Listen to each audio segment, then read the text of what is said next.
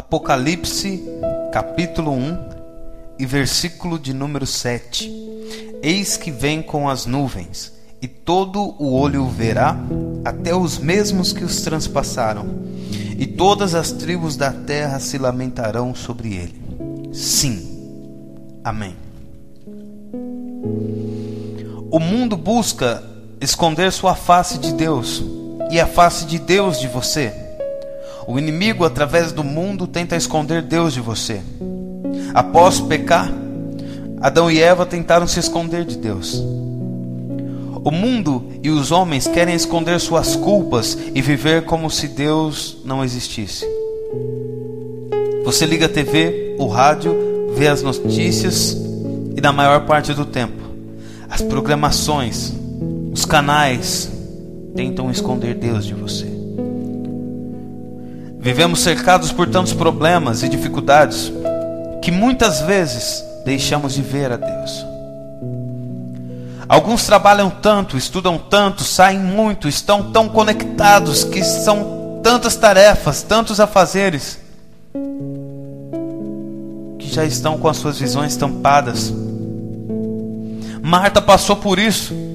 Jesus disse a ela: Marta, Marta, estás tão perdida em tantos afazeres. Alguns estão perdidos dentro do cristianismo, servindo em alguma congregação, de repente, algum cargo eclesiástico, tão ocupados, tão preocupados, mas já deixaram de ver a Deus há muito tempo. E Yeshua diz: Olhai para mim, todos os habitantes da terra. A Bíblia diz: fitando os olhos nele, que é o autor e consumador da nossa fé.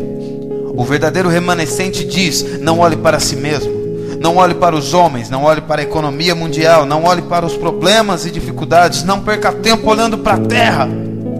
Olha para ele, olha para ele, ele é o único que pode te salvar. Não são os políticos, não são os empresários, não são os poderosos, não é a elite. Alguns confiam em carros, outros em cavalos. Nós faremos menção do nome do Senhor. Só Ele salva, Ele é o caminho, Ele é a vida, Ele é o Rei dos Reis, Senhor dos Senhores, o, desejado das nações, Ele é o Alfa, o Ômega, o Cordeiro, o Leão, a raiz de Davi, a resplandecente estrela da manhã. É o Senhor, é o Jesus dos crentes, Yeshua, e Ele vem, e todo olho o verá. Daniel capítulo 3 nos fala sobre três homens cegos para tudo que o mundo lhes oferecia. Tinham Babilônia, tinham decreto do rei, tinham fornalha, tinham acusações, tinham sentenças, as idolatrias dos babilônicos, mas eles só viam a Deus, só enxergavam a vontade do Senhor para a vida deles. O moço de Elias se aproximou dizendo que vinha um exército contra o profeta. Mas o profeta via o que os homens comuns não enxergavam. Doze espias foram enviados a Canaã. Dez espias viram a terra, viram os frutos, viram gigantes, viram tudo, só não viram o Deus que tirara Israel do Egito com mão forte. Dois enxergavam esperança em Deus, e você conhece o resultado da história. Talvez olhando para si mesmo, para as circunstâncias, você se sinta seguro, você sinta-se seguro, ou você se sente completamente inseguro. Mas olhando para Ele, você entende quem realmente você é e como você está.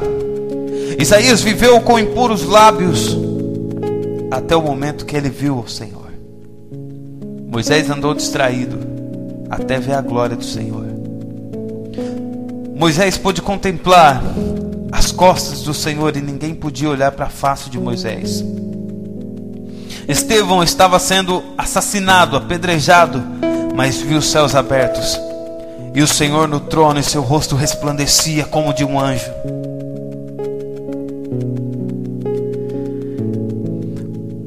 Prenderam João na ilha de Patmos, Ezequiel em Quebar, Daniel estava em Babilônia, mas os olhos deles estavam abertos para ver o Senhor e tudo que o Senhor tinha para lhes falar.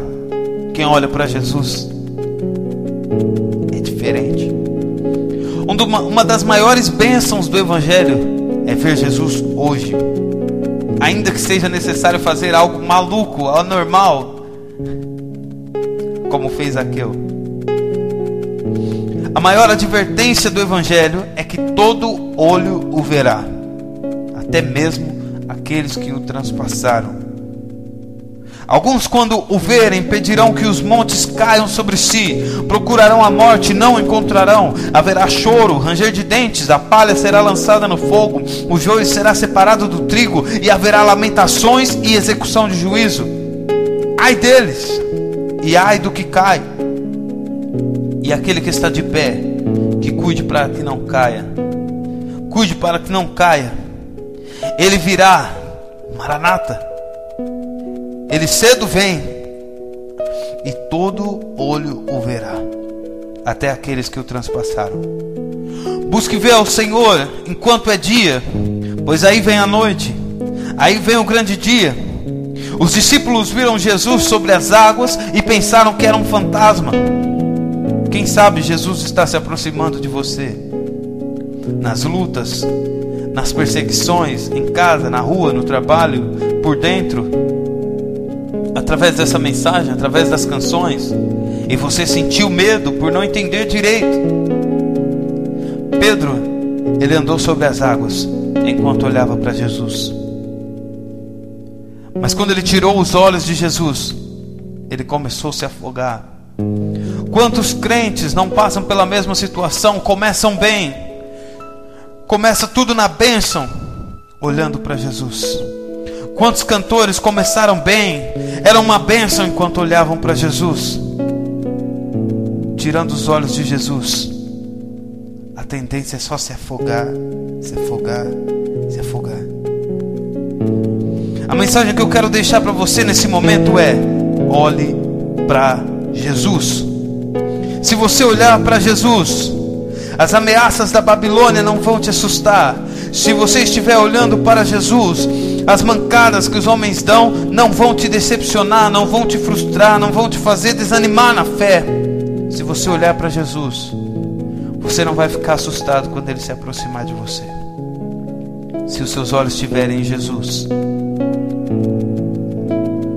quando ele voltar, você estará ao lado das ovelhas. Olhe para Jesus. Olha para ele, sigam.